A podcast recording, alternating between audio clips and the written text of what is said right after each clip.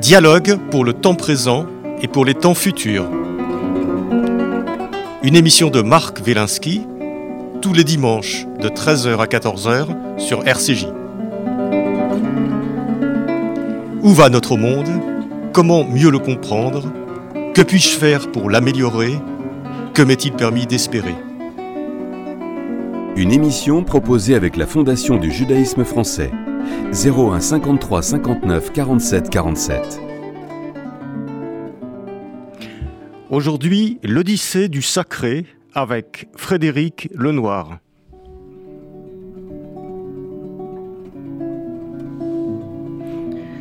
Dès son apparition, Homo sapiens organise des rituels funéraires et grave sur les parois des cavernes des scènes symboliques qui évoquent une forme de, religiosité liée à la nature. Depuis plus de 5000 ans, toutes les civilisations se sont édifiées autour de croyances et de pratiques religieuses. Même si la religion a fortement reculé en Europe au cours des deux derniers siècles, l'humanité compte de nos jours plus de 6 milliards de personnes revendiquant une appartenance religieuse. Et on assiste en Occident à l'émergence de nouvelles quêtes spirituelles individuelles qui montrent que le besoin de sens et de sacré est encore vivace. Bonjour Frédéric Lenoir. Bonjour Marc. Euh, j'ai lu euh, les quelques mots de votre nouveau euh, livre magnifique, L'Odyssée du Sacré, une, espèce de somme sur, euh, sur, la, sur le sacré, sur les religions, sur notre besoin euh, de, de, spiritualité, de, croire à la transcendance. Alors je vous rappelle, euh, Frédéric, vous êtes philosophe, sociologue, écrivain et euh, je dirais auteur à succès de nombreux livres. Vous étiez venu il y a quelques mois nous parler euh, du, désir.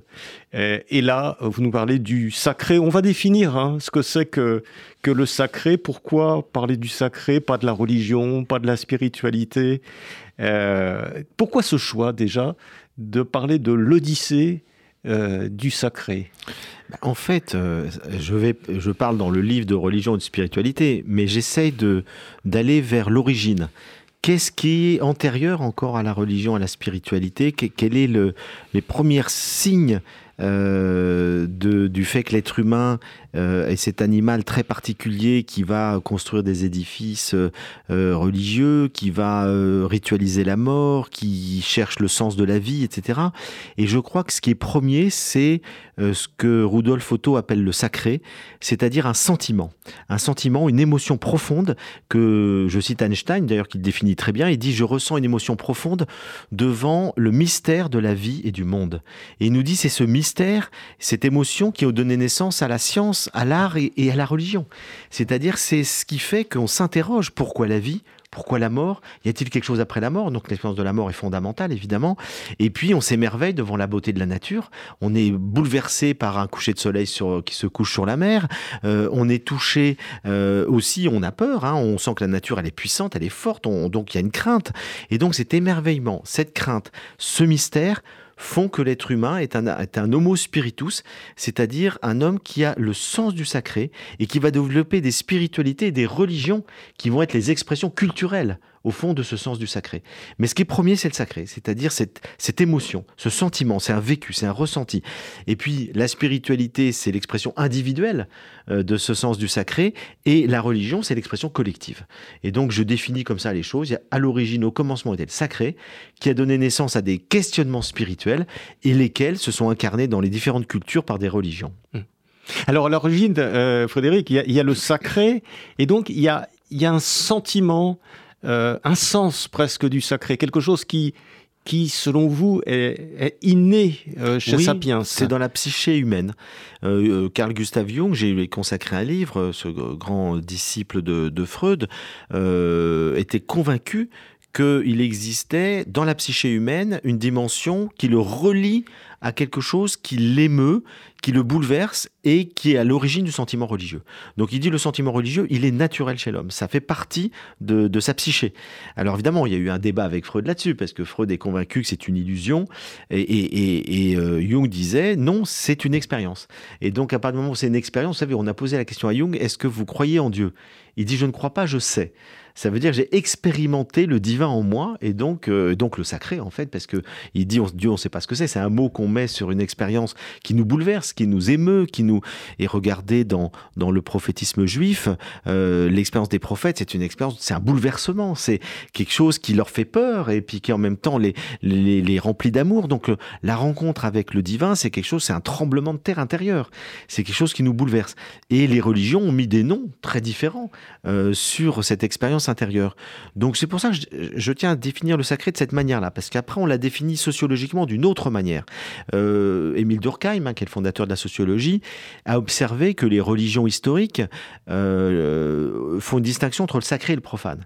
Mais ce qu'elles appellent sacré, ce sont leurs lieux euh, rituels euh, qui sont, on va dire, qu'on sépare, qu'on isole. Donc le temple, par exemple, c'est le sacré par rapport à tout le monde profane autour, et à l'intérieur du temple, il y a le sacré du sacré, c'est-à-dire qu'il y a le Saint des Saints, qui est l'endroit le plus sacré. Il y a le parvis des gentils, il y a les fidèles, et puis il y a le Saint des Saints. Et donc, on voit que dans tous les édifices religieux, il y a du sacré, mais c'est les religions, c'est les traditions qui vont définir ce sacré par rapport au reste, c'est-à-dire le monde profane. Il y aura un temps sacré, hein, les fêtes, etc. et tout. Il y a un espace sacré, les temples, mais c'est pas dans ce sens-là que j'utilise. Moi, j'utilise le sacré comme une définition plus anthropologique et moins sociologique, c'est-à-dire un sentiment universel qui fait qu'on a eu ensuite créé des religions ou eu besoin de croire et de, vivre ensemble autour de croyances partagées. Mhm. Oui, ce sacré s'ancre, euh, si je peux dire, sur un, sur un sentiment euh, que vous appelez sentiment du lumineux, c'est-à-dire que c'est-à-dire à un moment donné, c'est quoi ce sentiment? C'est un sentiment de d'accord avec avec l'univers, oui, d'amour, d'amour et de et de crainte. Hein. C'est-à-dire on, on, peut imaginer l'homme préhistorique qui vit euh, dans ce monde, dans la nature, qui est un environnement assez hostile, mais en même temps, il y a un émerveillement devant euh, le soleil qui se lève tous les jours, euh, devant la voûte céleste magnifique la nuit, etc. Et puis il y a cette crainte devant les tremblements de terre euh, le tonnerre, l'orage, etc. Et donc ce sentiment-là, bah, on va l'appeler le sacré, euh, c'est à la fois une crainte, un émerveillement. Et puis il y a la possibilité de faire une expérience intérieure.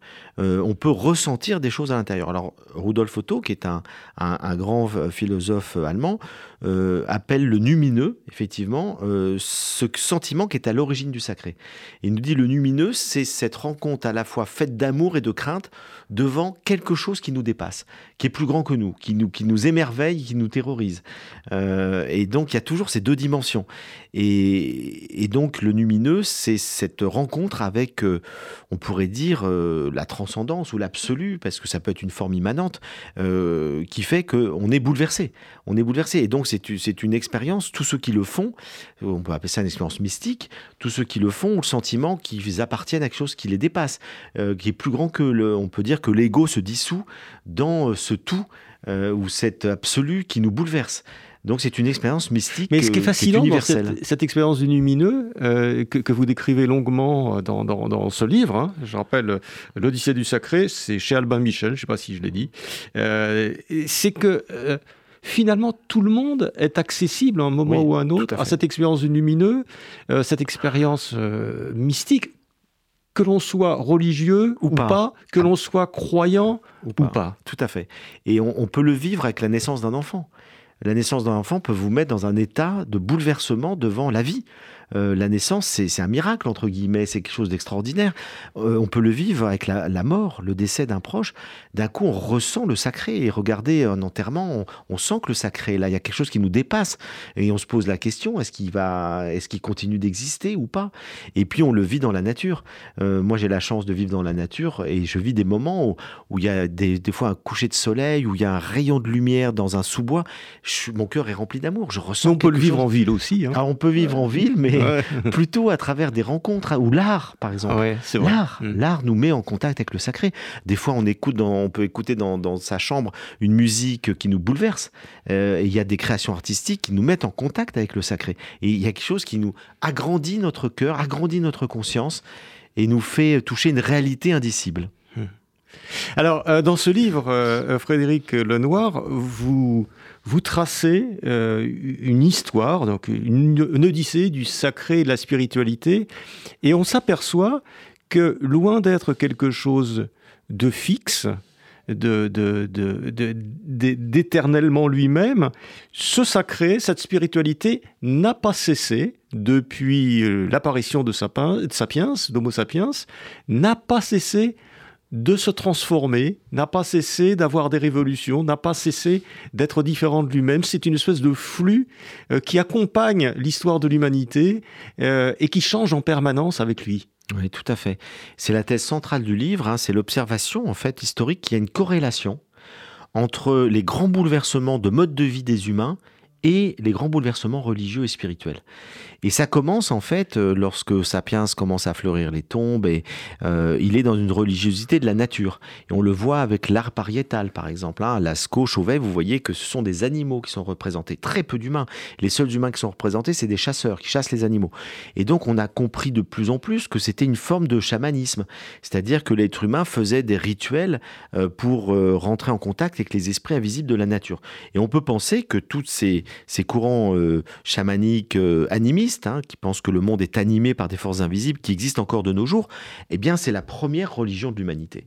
C'est la plus ancienne. Et ils se sentaient reliés à l'être humain, et puis à, euh, à, la nature et au monde invisible. Et puis d'un coup arrive euh, la sédentarisation grand bouleversement de mode de vie, le premier grand bouleversement de mode de vie. Pendant des centaines de milliers d'années, l'être humain était un chasseur, euh, cueilleur, euh, nomade, et d'un coup, il se sédentarise, il pratique l'agriculture et l'élevage. Et son rapport au monde va complètement changer. C'est que du coup, il a plus besoin d'aller en contact avec les esprits invisibles des, animaux, puisqu'il les chasse plus, il les élève, et du coup, il va mettre des enclos autour du village, donc il va se protéger de la nature, et il va développer une religiosité de type vertical. C'est-à-dire qu'il va prier des dieux et des déesses qui sont au-dessus, au ciel, et il va se sentir investi d'une mission par rapport à la nature, une mission de finalement gérer la nature. Il devient mandaté par les dieux pour gérer la nature. Et on a une trace dans la, dans la Genèse. Le texte biblique est très explicite. Euh, c'est que Dieu confie à la nature, euh, confie à, l'être humain la nature. Et c'est lui qui en est le gestionnaire, le jardinier. D'ailleurs, la Bible peut être interprétée aussi comme un récit du passage d'une vie euh, nomade à une vie sédentaire, avec toutes les conséquences qu'il peut y avoir. Tout à fait. Et on sait vraiment toute, toute l'épopée du peuple hébreu d'Abraham jusqu'à la jusqu'à la fixation dans une terre promise. Et donc, on voit ce grand passage va euh, voir apparaître les religions antiques de l'humanité, c'est-à-dire un panthéon céleste avec euh, un certain nombre de dieux, de déesses, euh, et puis les, grandes religions antiques avec des points communs. On retrouve partout les, des grands récits mythologiques, c'est-à-dire qu'on a besoin de raconter l'histoire des origines, etc., ce qui permet de lier un peuple, parce que la religion, elle a une fonction horizontale, elle a une fonction verticale, c'est-à-dire qu'elle met en contact avec un dieu qui peut être ou pas extérieur au monde, mais en tout cas, on se relie à ce Dieu ou à ces dieux. Et puis, elle a une fonction horizontale, c'est-à-dire qu'elle a une fonction sociale. La religion, elle crée du lien. Elle unifie un peuple de plus en plus nombreux autour de croyances partagées en un invisible qui nous dépasse. C'est ça fondamentalement ce qu'on retrouve dans toutes les religions. Il y a des croyances et des rituels qui rassemblent des humains qui vivent à des espaces dans des espaces très différents. Et donc la religion crée du lien social. Et les religions antiques sont fondées sur les mythes, les grands mythes qui rassemblent. Elles sont fondées euh, sur des codes moraux, des codes éthiques, dont les dix commandements, on est une, mais il y a eu aussi le code d'Amourabi et dans toutes les lois de Manu, enfin dans toutes les religions, il y a des codes moraux. Euh, elles sont rassemblées par le sacrifice. Vous trouvez la notion de sacrifice. Et le sacrifice, c'est quoi? C'est offrir au Dieu euh, des choses précieuses. Donc on va offrir par exemple euh, du bétail, euh, on va offrir des semences, et puis il y aura une surenchère sacrificielle, on offrira même des êtres humains dans certaines religions de l'Antiquité. Donc on donne quelque chose au Dieu en échange de sa protection. Et donc c'est un peu donnant-donnant. C'est quelque chose qu'on retrouve qui est tout à fait universel. Et puis, euh, il y a ce lien entre politique et religion. C'est-à-dire que la religion va légitimer le pouvoir politique et dans presque toutes les civilisations de l'Antiquité, il y a un lien très fort entre les deux. Et donc, cette religion, ces religions antiques vont se développer à corps d'une nouvelle manière avec l'invention de l'écriture. Et c'est les civilisations qui vont se développer au cours euh, du, troisième millénaire euh, avant notre ère, donc il y a à peu près 5000 ans. Et on voit se développer ces grandes religions avec ces, quatre vecteurs fondamentaux là que, que je viens d'expliciter qui vont donner une assise à toutes les civilisations, et toutes les civilisations vont se fonder sur le religieux. Et puis ça continue, on pourrait aller loin, parce qu'après, il y a la période axiale de l'humanité. Oui, justement, alors parlons-en, parce qu'il y, a, y a cette religion, il y a une espèce, on a l'impression qu'il y a à chaque fois une, espèce de stase, une espèce de stabilisation. Et puis, ça d'un seul coup, nouveau. il, y a, il y, a, un truc qui vient et qui vient changer complètement les paradigmes. Complètement. Et là, il y a cet âge axial, je voudrais que vous m'en disiez un, un petit mot, parce que c'est assez fascinant de voir comment quelque chose à un moment est apparu à peu près à la même époque, à, quelques décennies près, euh, dans toutes les régions du monde, enfin du monde habité par les humains. Absolument. Et donc, euh, à nouveau, on assiste. Alors, il y a une certaine stabilité, comme vous dites très justement, il y a une certaine stabilisation. On voit dans toutes les civilisations, les religions, à peu près les mêmes fonctions, les mêmes rôles, et elles sont très collectives. C'est-à-dire, c'est les prêtres qui sont là pour le peuple, pour le groupe. Euh, mais il n'y a pas tellement de spiritualité individuelle. Et c'est ça l'âge axial de l'humanité. C'est l'apparition d'une spiritualité individuelle. C'est-à-dire qu'on voit apparaître au milieu de l'apparition du moment où on dit je, je, commence à penser à moi, à mon salut, voilà, à, une quête d'immortalité, euh, à mon salut, euh, comment je peux grandir spirituellement, et c'est-à-dire pas uniquement des sacrifices pour le peuple, si vous voulez, mais comment moi, en tant qu'être humain, euh, je peux avoir une, vie spirituelle et je peux me relier à l'absolu, ou à Dieu, au divin, et, rentrer dans une relation d'amour avec lui. Et on le voit dans le judaïsme, c'est le prophétisme qui va apparaître et qui va être de plus en plus euh, au sein de la loi. La loi n'est pas abolie, mais le prophétisme, c'est euh, une rencontre avec un Dieu et un Dieu ardent et un Dieu d'amour, et ça va jusqu'à Jésus, qui, qui, qui, est le, un des derniers grands prophètes juifs, qui nous parle de, de, de cette rencontre avec ce Dieu d'amour. Et donc tout le prophétisme juif se développe au milieu du premier millénaire avant notre ère, et on voit des choses très similaires se développer en Inde, avec les Upanishads, le Bouddha. Bouddha, c'est un message de spiritualité dans lequel il s'agit de se transformer, euh, d'atteindre l'éveil, et donc il nous dit c'est au-delà de la loi. Euh, si on ne suit simplement la loi de l'Inde, ben, c'est les brahmanes qui sont la caste sacerdotale qui peuvent uniquement accéder au nirvana. et, le Bouddha nous dit pas du tout. Chacun, chaque être humain peut, par son expérience intérieure, spirituelle, par son cheminement, euh, par euh, son éthique de vie, peut atteindre à la libération. Et, du coup, il fait exploser le système des castes. Euh, il nous dit que tous les, hommes et les femmes sont égaux. Euh, ils peuvent tous avoir accès à, ce chemin spirituel. On voit la même chose avec le confucianisme et le taoïsme euh, en Chine. On voit le zoroastre. Le zoroastrisme. Exactement. la philosophie en Grèce, qui apparaît avec Pythagore. Et puis ensuite, on voit se développer tous ces courants philosophiques qui sont des courants spirituels. Les, les philosophies grecques sont des courants de sagesse. Il y a une dimension spirituelle très forte. ils sont tous, ils croient tous plus ou moins qu'il y a un salut possible, qu'on peut contacter le divin par une expérience spirituelle, mais on développe la raison, on développe la philosophie. Il n'y a pas que la croyance. Et en tout cas, la, la philosophie, c'est le moyen pour accéder à cette euh, expérience spirituelle. Et donc on voit apparaître à peu près au même moment dans des lieux qui ne se connaissaient pas forcément. C'est ça qui est extraordinaire, c'est que ça, apparaît au même moment dans des civilisations euh, qui sont très éloignées les uns des autres, parce qu'il n'y a pas d'internet à ce moment-là. Il n'y a pas de. Il y a pas internet. Il y a, les, gens ne sont pas liés numériquement ni par les avions ni quoi que ce soit. Il y a quelques, il y a quelques interactions. Par exemple, on, pense que Pythagore euh, a pu aller en Inde. Euh, il y a des des, il croit la métempsychose, on se dit ça vient de l'Inde. Bon, c'est pas impossible qu'il y ait quelques voyageurs isolés, mais ça explique pas pourquoi au même moment dans toutes les civilisations, vous avez euh, des conceptions. Ça explique pas le succès? Comment parce que le succès que peuvent avoir ces, ces, nouvelles religions, etc. Parce qu'il y a une aspiration. voilà. Il y a une aspiration collective. Et pourquoi il y a une aspiration collective? C'est que le monde a évolué. Et là, il y a aussi une corrélation entre les changements de mode de vie.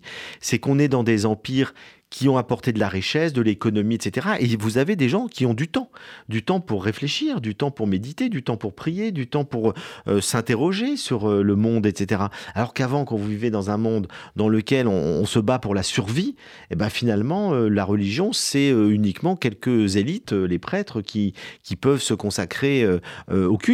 Alors que là, de plus en plus, on, va, on dira aujourd'hui, il y a une classe moyenne qui a émergé, avec donc un sentiment individuel. Et on le voit en Égypte. En Égypte, avec le pharaon qui était momifié. Et puis d'un coup, les gens se disent, mais pourquoi moi je serais pas momifié? Pourquoi je pourrais pas ressusciter et renaître Et même les animaux. Et même, on va même momifier ces, ces animaux domestiques parce qu'on les aime. Et donc, on voit que cette classe moyenne qui apparaît partout dans toutes les civilisations se pose des questions euh, sur sa vie spirituelle, sur son salut, et ça va être l'apparition des grandes religions du salut universel, euh, et ça va être l'apparition finalement des grands courants de sagesse et de spiritualité du monde qui vont bouleverser les religions, parce qu'elles vont s'inscrire au sein même, on le voit dans le judaïsme, les prophètes, ils bouleversent le judaïsme, on le voit, le bouddhisme bouleverse l'hindouisme, etc. Et donc ces, ces mouvements-là, vont rentrer en interaction avec les religions collectives, les rituels, les sacrifices, etc. Et ça va les faire bouger. Et, du coup, euh, jusqu'à aujourd'hui, il y a toujours ce, ce, mouvement, ce double mouvement euh, entre la religion collective et puis la spiritualité individuelle. Et puis il y a un nouveau tournant, c'est la modernité. Et là, on entre avec euh, la Renaissance dans quelque chose de tout à fait nouveau, dans lequel vous avez à la fois la globalisation du monde qui commence, avec l'Occident qui se projette à l'échelle du monde, et puis la conquête du monde, hein, la colonisation partout, etc. Vous avez euh, le sentiment individuel qui devient de plus en plus fort. C'est l'avènement du sujet autonome en philosophie, c'est l'individualisme qui va se développer. Et puis vous avez la raison critique avec le cartésianisme, la science contemporaine, etc. Et ces trois mouvements, globalisation, individualisation, raison critique, ça bouleverse complètement les religions. Et du coup, à nouveau, on assiste à un bouleversement dans lequel euh, les religions sont à la fois de plus en plus euh, secouées, notamment dans le monde occidental, mais en même temps, elles se créent toujours des nouvelles transformations, elles se modifient, elles, elles, disparaissent pas. Elles disparaissent pas, les, scientifiques, à un moment donné, ont cru euh, que, que, la religion disparaîtrait sous le coup de la euh, de la, raison critique et de l'individualisation. la critique. Et puis, plus on expliquerait le monde, moins on aurait besoin des religions.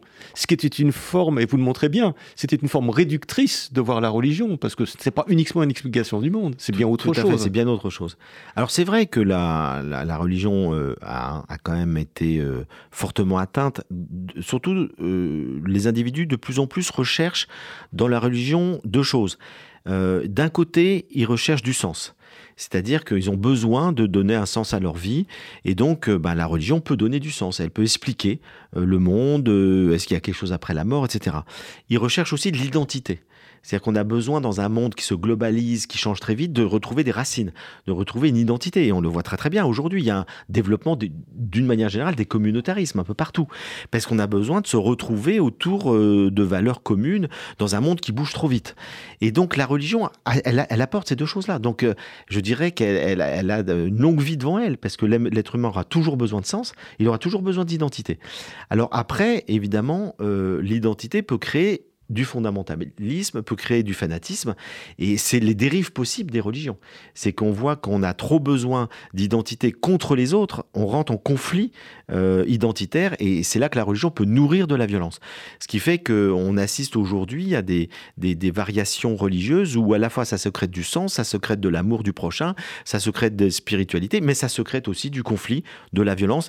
Donc les religions sont ambivalentes fondamentalement. Oui, c'est ça. Ça, on le, voit, on, le, on le sent bien en lisant votre livre c'est que c'est qu'il peut y avoir effectivement d'une certaine façon le meilleur et le pire, euh, le, meilleur et, le pire, comme s'il y avait une tension permanente entre entre entre deux forces et que finalement euh, une religion, une spiritualité, c'est un tout qui peut aller d'un côté ou de l'autre. Tout à fait. On peut, on peut nourrir le meilleur ou le pire. Et selon les, contextes historiques, selon les individus, on peut verser dans le fanatisme, on peut verser dans le conflit, comme on peut, au contraire, lutter résister contre la violence grâce à la religion.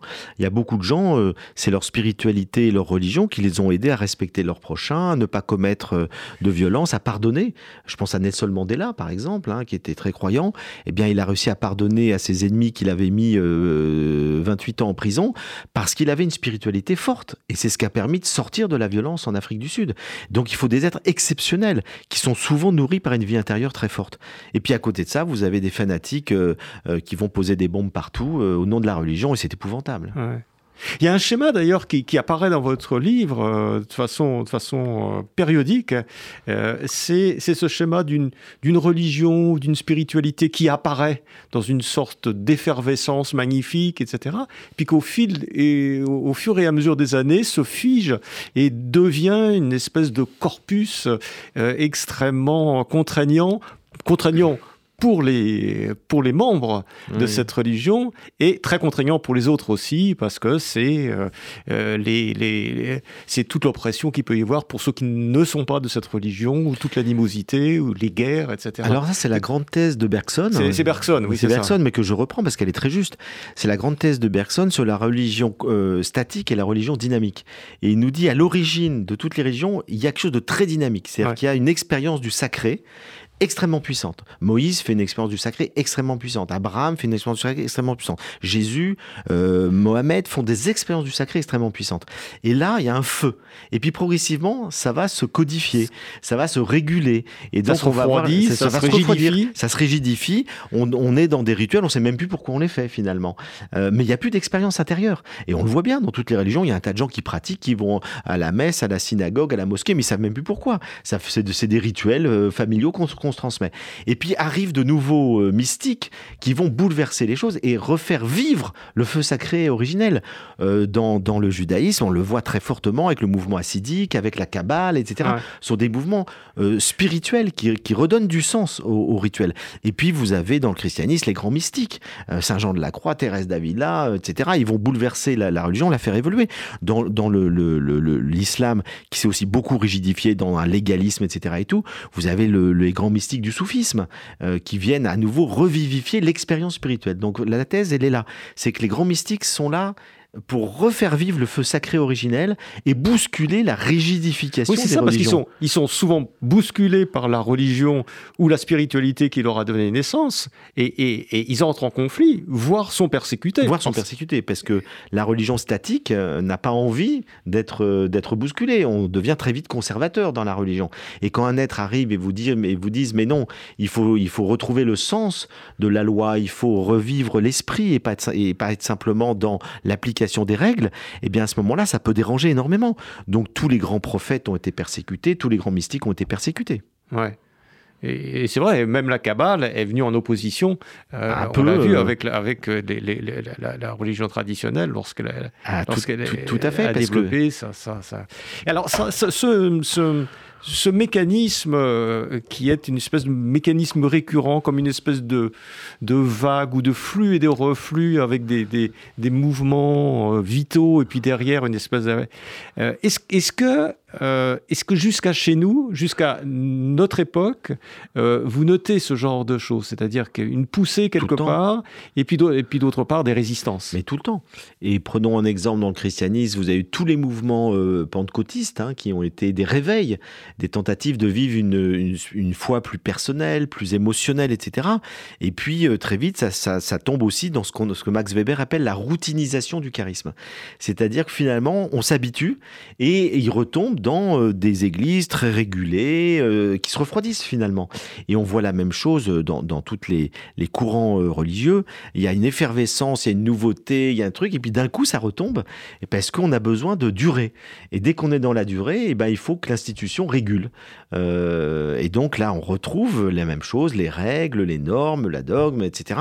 Et, du coup, ça se refroidit. Mmh. Et ce mouvement-là, c'est jusqu'à nos jours. Hein. c'est quelque chose, on le voit dans l'hindouisme, il y a régulièrement des grands maîtres spirituels qui émergent, Mananda Mahir, Amana Marchi, etc. Ça, ça fait venir des millions de gens, les foules sont, sont ferventes et tout. Puis après, on crée ils créent des temples, des nouvelles institutions, etc. Et, les gens retombent dans les rituels habituels, etc. Et donc, euh, ça, se refroidit. Donc, ce mouvement-là, je pense qu'il est, euh, il est, il est universel et il se reproduit tout le temps.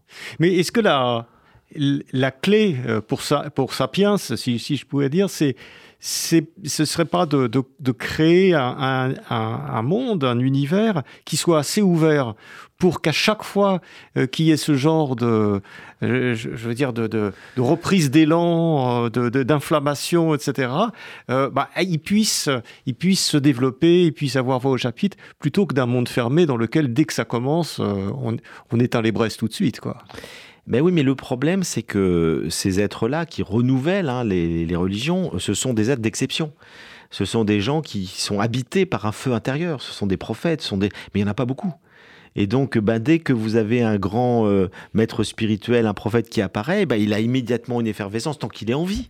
Et puis après, bah, les choses retombent parce qu'il n'y a pas assez d'humains capable de revivre cette expérience. Donc ça suffit pas. Il faut qu'il y ait l'époque derrière qui suive, quoi, d'une certaine ah, façon. Il faudrait, qu'il y ait une transmission dans une école, etc., de gens qui continuent de faire cette expérience. Mmh. Et ben, sinon, on fait que, on fait, on n'a plus que la mémoire de cette expérience. Alors c'est bien de transmettre la mémoire d'une expérience, mais, mais ça se refroidit.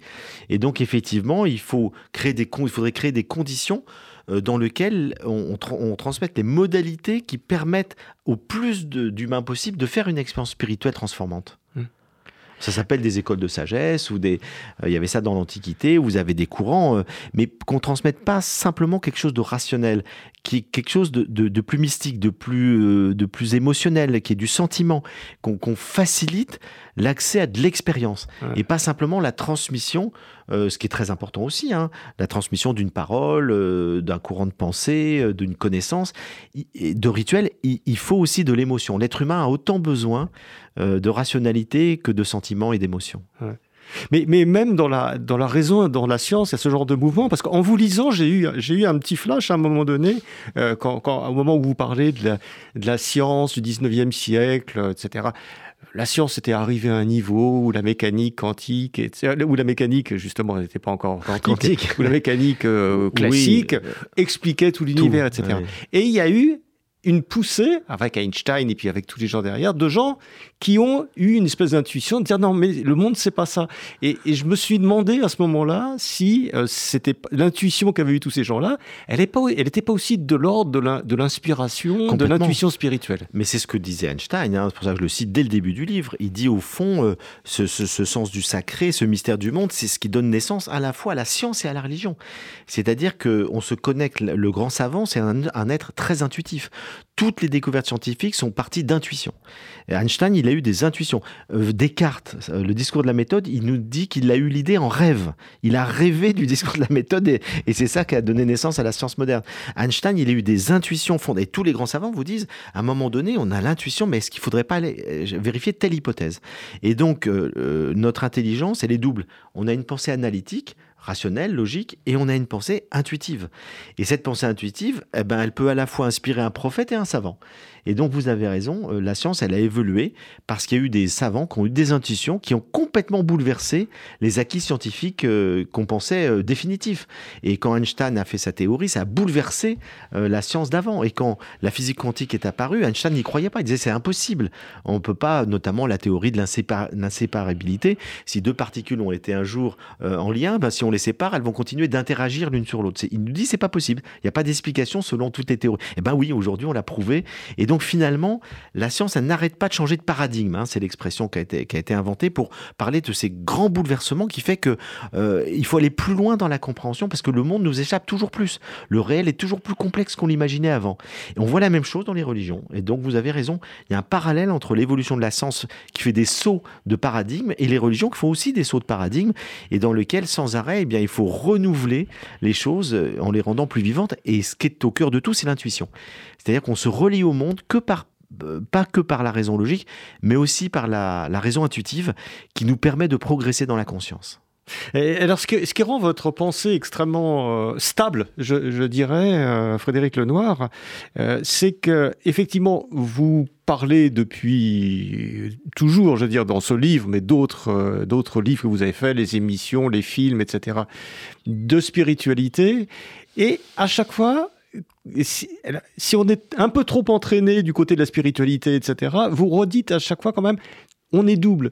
Enfin, il y a aussi la rationalité. C'est la rationalité qui fait progresser la technologie, etc. Donc, vous tenez les deux bouts de la chaîne d'une certaine façon. Il faut pas en séparer. permanence. C'est-à-dire qu'on, voilà, il faut pas tomber d'un côté euh, ou de l'autre ben, Le risque, c'est de vivre amputé de la moitié de son cerveau.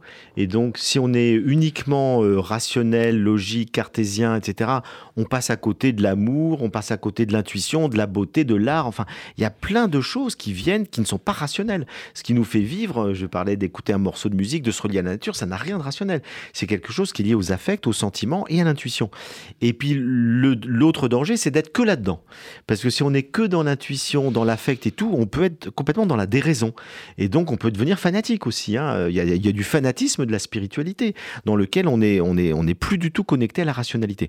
Et donc, pour moi, un être humain qui marche bien, il a les, il a les deux, euh, les deux pieds. Donc, un logique, rationnel, l'autre intuitif, émotionnel. Et je crois que ce qui fait l'équilibre de nos vies et, des sociétés, c'est si les deux sont bien ancrés. Et alors que si on n'a que un pied, euh, si on marche que sur un pied, bah, c'est boiteux. Et donc, il manque une dimension. Euh, alors, on peut tomber dans des expériences spirituelles. Et puis, si on manque de rationalité, on peut partir dans toute forme de, délire, d'illusion, etc. Et à l'inverse, si on n'est que rationnel, on passe à côté d'expériences spirituelles qui peuvent transformer notre vie. Frédéric Lenoir, avec votre savoir et votre sagesse, euh, j'ose, j'ose le mot, à partir d'un certain âge, on, on parcourt, on chemine vers la sagesse. Voilà, on chemine, voilà, la sagesse euh, est toujours en, acquisition. Euh, quel regard est-ce que vous jetez sur, sur, le, sur le monde actuel? On, a vu dans, dans, la phrase introductive que j'ai citée et qu'il y avait 6 milliards de, de, de, gens qui se réclamaient, enfin sur, sur la Terre, qui, qui se réclamaient d'une d'une religion, d'une pratique religieuse, etc. Ce qui est beaucoup, ce qui fait la majorité encore. Les deux tiers, les trois quarts, les trois quarts. Voilà, oui, voilà, et même les, les trois quarts de, de l'humanité. Donc on est on est bien encore là-dedans. Euh, en même temps, il y a un développement extrêmement rapide, ça vous en parlez dans le livre, évidemment, des sciences, des technologies, de l'interconnexion, etc., du, transhumanisme. Euh, on, sent bien que quelque chose là est en train de, changer de ce côté-là et, de bouleverser complètement nos vies, et, même peut-être nos corps. Et voilà, euh, quel, euh, regard est-ce que vous jetez sur, ce monde en tant que, Frédéric Lenoir, avec, votre niveau euh, Quel sentiment finalement est-ce que le monde vous inspire? Alors des sentiments contradictoires. Euh, je vais partir sur deux pistes différentes. La première chose, c'est que si on regarde l'histoire longue, parce que je fais un travail assez historique, si on regarde l'histoire longue, l'humanité a beaucoup progressé dans le sens, euh, n'a pas progressé que dans la connaissance, elle a progressé dans la conscience morale également. Et donc, euh, aujourd'hui, bah, les droits de l'homme sont quand même de plus en plus répandus. Les démocraties, je pense, c'est un véritable progrès par rapport à la tyrannie. Euh, la liberté de conscience et d'expression, c'est un véritable progrès. Pourtant, c'est pas ce qu'on voit à, à, un niveau, peut-être parce qu'on ne voit pas les choses dans la grande, dans la on, grande on les voit pas dans la mais grande ce qu'on voit actuellement, on ne oui, voit pas dans la grande histoire, c'est ça. On voit les contre-coups. On voit quand même les tyrannies euh, oui, il y a des se développer, qui, devenir de plus en plus puissantes, interagir pour, pour, contre la démocratie. Absolument. C'est ce qu'on sent. J'essaye, avant d'y venir, je vais essayer de, de regarder l'évolution qui s'est passée au cours des siècles euh, précédents. C'est quand même une évolution de la conscience morale de l'humanité. Aujourd'hui, on tyrannise des gens. Euh, les tyrans, ils ont mauvaise conscience. Ils savent qu'ils font, qu'ils font quelque chose de mal parce que la conscience mondiale les, les accuse. On voit très très bien qu'il y a une dénonciation des atteintes fondamentales aux droits de l'homme quand il se passe des actes de barbarie comme il y a eu le 7 octobre tout le monde est bouleversé. C'est-à-dire que c'est des choses insupportables. C'est l'humanité qui régresse à ce moment-là. Et on voit très bien qu'on pose ce jugement-là parce qu'on a progressé dans la conscience. Donc moi je crois, et d'ailleurs il y a plein d'études scientifiques qui ont montré que la violence a globalement beaucoup reculé dans l'humanité par rapport au siècle d'avant. Il y avait tout le temps eu des guerres, des, des épidémies, etc. Globalement, l'humanité va mieux. Et à l'intérieur de ça, de ce progrès à l'échelle de l'histoire longue, il y a des retours en arrière. Et donc effectivement aujourd'hui, eh bien on voit de la barbarie qui ressurgit, euh, on voit des tyrannies qui, des, gens qui préfèrent être dirigés par un dictateur. Euh, on le voit en Russie, on le voit en Chine, etc. Parce qu'on est dans un monde chaotique et que les gens ont besoin d'ordre et de sécurité. Et donc on assiste à l'intérieur d'un mouvement long euh, d'évolution de la conscience, de la morale, de la démocratie, etc., à des retours en arrière et des retours de la violence, euh, notamment. Donc là, la question qui se pose, c'est est-ce que c'est un basculement et que c'est un retour du balancier et qu'on va basculer vers globalement un monde de plus en plus dur, de plus en plus violent, avec de plus en plus de dictatures, ou est-ce que c'est juste un épiphénomène, c'est-à-dire quelque chose qui ne va pas durer très longtemps euh, C'est une résistance par rapport à un mouvement qui lui est inéluctable, ça nul ne le sait, hein, parce que on se souvient de Fukuyama qui avait annoncé la fin de l'histoire, bah, il s'est complètement trompé dans le temps court. Et donc, est-ce qu'il aura raison dans le temps long? Et ça, on ne sait pas. Et donc là-dessus, euh, on voit effectivement un retour actuellement euh, de choses inquiétantes, mais il est difficile de se prononcer pour savoir si c'est une nouvelle tendance lourde qui va durer des milliers d'années dans l'histoire de l'humanité, ou si c'est juste un épiphénomène qui va durer euh, quelques décennies, parce qu'il y a des peurs, parce qu'il y a une confrontation des, cultures, et, et, que finalement, la tendance à l'émancipation de l'individu par rapport au groupe, la tendance à la démocratie, aux droits de l'homme, etc., va reprendre le dessus. Et ça, on ne sait pas. Parce que c'est un, c'est un jeu extrêmement complexe. Et on ne sait pas, mais alors, qu'est-ce que ça C'est une sorte de pari Ou est-ce que vous nous invitez à prendre du recul par rapport au. J'invite à prendre du recul, c'est-à-dire à pas être le nez dans le, nez dans, dans le guidon, parce que sinon on voit que les problèmes. Euh, il faut voir qu'il y a eu beaucoup de progrès, euh, qu'actuellement il y a plutôt un repli un repli identitaire d'un côté, euh, qui a des, des, des, peurs, qui a des conflits, etc. Et la question qui se pose, c'est effectivement vers quoi tout ça va déboucher? Et si on regarde la tendance historique longue, on aurait tendance à être optimiste en disant c'est plutôt un épiphénomène. Regardez le communisme. Euh, qui aurait imaginé que ça ne durait que 70 ans quasiment? Parce qu'aujourd'hui, même la, Chine en est sortie d'une certaine manière. Elle est beaucoup plus capitaliste que communiste. C'est juste un État fort euh, dans, un monde capitaliste. Et donc finalement, euh, on ne peut pas savoir toutes, ces nouvelles, toutes ces nouvelles formes de dictature, est-ce qu'elles vont durer ou pas? Ça, c'est très difficile de savoir. Et puis, la deuxième analyse que je voudrais faire, c'est que face euh, aux évolutions de la science et des techniques, et là, c'est la deuxième partie de votre question, au transhumanisme, à l'intelligence artificielle, etc. Euh, moi, je crois que c'est un processus assez inéluctable aussi. C'est-à-dire que plus la science progresse, plus elle progresse, et plus la technologie avance. Et donc, la question, c'est pas de l'arrêter. La question, c'est d'y mettre de la conscience. Et donc, je crois que plus on va vers tout ça, plus on a besoin de ce que Bergson appelait un supplément d'âme. Et donc il nous dit, face à un monde de plus en plus technologique, il faut un supplément d'âme. C'est-à-dire qu'il faut plus de, conscience, plus de spiritualité, plus de liberté intérieure, plus d'éthique pour arriver à réguler tout ça parce que l'être humain peut créer des choses, des outils qui sont extrêmement utiles. Regardez l'intelligence artificielle, ça peut nous rendre d'immenses services, mais ça peut conduire au pire. Euh, et si on arrête d'étudier et de réfléchir parce qu'on s'appuie sur des robots pour le faire à notre place, l'intelligence humaine va, va régresser. Si les étudiants, au lieu de travailler, ils vont faire faire toute leur, leur, dissertation par l'intelligence artificielle, c'est déjà le cas. Hein. mais ils vont arrêter de travailler, ils vont arrêter de progresser. Notre intelligence, elle progresse grâce, grâce à l'effort. Si on arrête de faire un effort intellectuel, je crains qu'en quelques décennies, l'humanité régresse fortement. Et les robots vont devenir beaucoup plus intelligents que nous, c'est eux qui vont prendre le pouvoir. Donc il faut il faut absolument qu'on ait conscience que ce sont des outils qui doivent être à notre service. Et donc là-dessus, euh, le transhumanisme, c'est exactement pareil. Euh, c'est très bien si on peut vivre plus longtemps en meilleure santé. Moi, je demande que ça. Si on peut nous mettre euh, des, choses qui font que le vieillissement se ralentit, qu'on est longtemps... Mais tant mieux. Mais est-ce que c'est ça qui va forcément nous rendre plus heureux? Il n'y a pas que le corps, il y a l'âme. Et, l'âme, je suis désolé, il n'y a aucune puce qui va changer notre âme. Et donc, il s'agit de savoir si on a envie de vivre mille ans dans un environnement dégradé en prenant des antidépresseurs et des anxiolytiques parce que le monde est violent et parce qu'on est malheureux.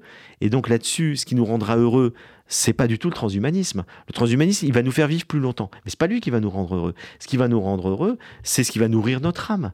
C'est l'amour, c'est le lien, c'est la, justice, c'est la relation harmonieuse avec les autres. Et ça, ça dépend de nous. D'ailleurs, c'est génial. Il y a un passage dans votre, dans votre livre qui, qui, quand vous posez la question à des enfants, parce que vous, vous allez souvent voir euh, des enfants pour leur donner des, des leçons de, philosophie, etc. Et euh, euh, alors là, contre toute attente, quand vous leur demandez est-ce que vous avez envie d'être immortel, les, les, enfants vous disent ah non pas du tout. Ouais. J'ai pas envie d'être immortel parce que le monde, si tout le monde vivait, euh, il y aurait de plus en plus de monde, ce serait, ce serait invivable. Et puis on reporterait tous.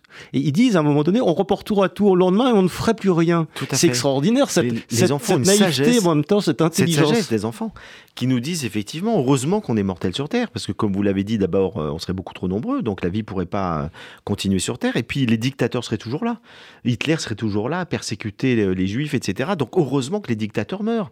Et puis heureusement qu'on peut mourir si, si soi-même on a envie de quitter la Terre. Si on veut mourir, si on est immortel, on peut pas. Là, on pourrait choisir de mourir. Et puis ils nous disent, et c'est là le alors, qui, qui m'a le plus touché, je termine juste, c'est ils nous disent, si on était immortel, on remettrait toujours à plus tard les choses essentielles. Et ça, c'est d'une grande sagesse philosophique. C'est-à-dire que c'est parce qu'on sait qu'on est mortel qu'on se dit, il faut aller à l'essentiel.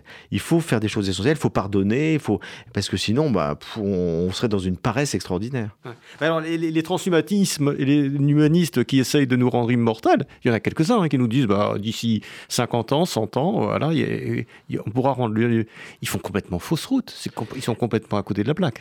Sur l'immortalité, je pense qu'ils font fausse route. Parce que ce ne serait pas viable, encore une fois. On ne pourrait pas vivre sur une planète euh, déjà à 8 milliards, c'est intenable, mais vous imaginez si on vivrait tous 1000 ans ou 2000 ans ou qu'on serait éternel. Ce n'est plus. Alors, qu'est-ce qu'ils font? Les mêmes transhumanismes, eh bien, ils sont en train de développer des, projets spatiaux.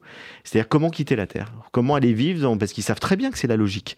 Euh, et donc, ils se disent, bah, un jour, on sera trop nombreux, bah, on partira sur Terre, où il y aura un cataclysme écologique, parce qu'ils ne sont pas très écolos. Eh bien, euh, à ce moment-là, plutôt que de se soucier euh, de rendre la vie sur Terre euh, viable pour des générations et des générations, euh, commençons à réfléchir, et Elon Musk, c'est ce qu'il fait, hein, commençons à réfléchir sur comment quitter la Terre et aller vivre dans l'espace. Pour moi, c'est une fuite en avant, ce qu'on appelle une fuite en avant. C'est-à-dire qu'on ne résout pas les vrais problèmes, qu'il faut qu'on arrive à vivre ensemble et à cohabiter, et il faut qu'on arrive à trouver les clés d'un bonheur individuel et collectif. Et c'est ça, pour moi, le, la sagesse. C'est pas d'être dans une fuite en avant. de quelques-uns, quoi. Ouais, de, bah, ceux qui auront les moyens. Les, les, fusées, un jour, voilà, ce, voilà les, élites riches pourront partir vivre ailleurs quand ce sera devenu une poudrière sur Terre. Donc on fuit, on fuit la, réalité des vrais problèmes, c'est une fuite. Et donc je crois qu'il faut à la fois, moi j'ai rien contre le fait que le transhumanisme modéré nous, nous aide à vivre plus longtemps en meilleure santé, tant mieux. Mais en même temps, il faut travailler sur la justice sociale, il faut travailler sur la solidarité, il faut travailler sur euh, la vie intérieure et spirituelle. On n'a jamais eu autant besoin de spiritualité. Et les religions aussi. Les religions, si, si les êtres qui sont religieux ne sont plus spirituels, ils versent dans le fanatisme.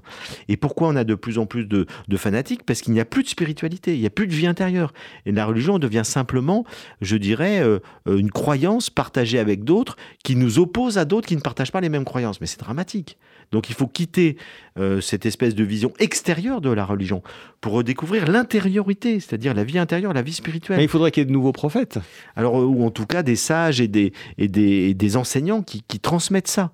Et moi, c'est ce que j'essaie. Je ne suis pas du tout un prophète, mais j'essaie dans tous mes livres de rappeler l'importance de la spiritualité, de la vie intérieure. J'ai écrit un livre il y a 20 ans qui s'appelle Le petit traité de vie intérieure, dans lequel j'explique que l'être humain, il grandit en humanité parce qu'il a une vie intérieure, et pas simplement une vie extérieure, pas simplement de l'argent, pas simplement une réussite sociale, mais aussi qu'il cultive l'amour, la tolérance, la liberté intérieure, etc. Et là, je suis un grand disciple de Spinoza, comme vous le savez. oui, absolument. Et Spinoza nous dit qu'il faut passer de l'esclavage à la liberté. Et, ce qui nous rend esclaves, c'est l'aveuglement euh, qui fait qu'on est mu par nos passions, on est mu par nos émotions, et qu'on n'y met pas de raison, on n'est pas capable d'être conscient, d'être lucide et d'orienter nos vies vers des choses qui nous font grandir et qui nous mettent dans la joie. Et il nous dit si chacun pouvait avoir cette lucidité, le monde irait beaucoup mieux. Dernière question, euh, Frédéric Lenoir, parce qu'on arrive à la fin de notre, euh, malheureusement, notre entretien. On pourrait parler pendant deux heures, mais je renvoie évidemment tous nos lecteurs euh, tous nos auditeurs et spectateurs à votre livre, donc L'Odyssée du Sacré, Frédéric Lenoir, chez Albin Michel.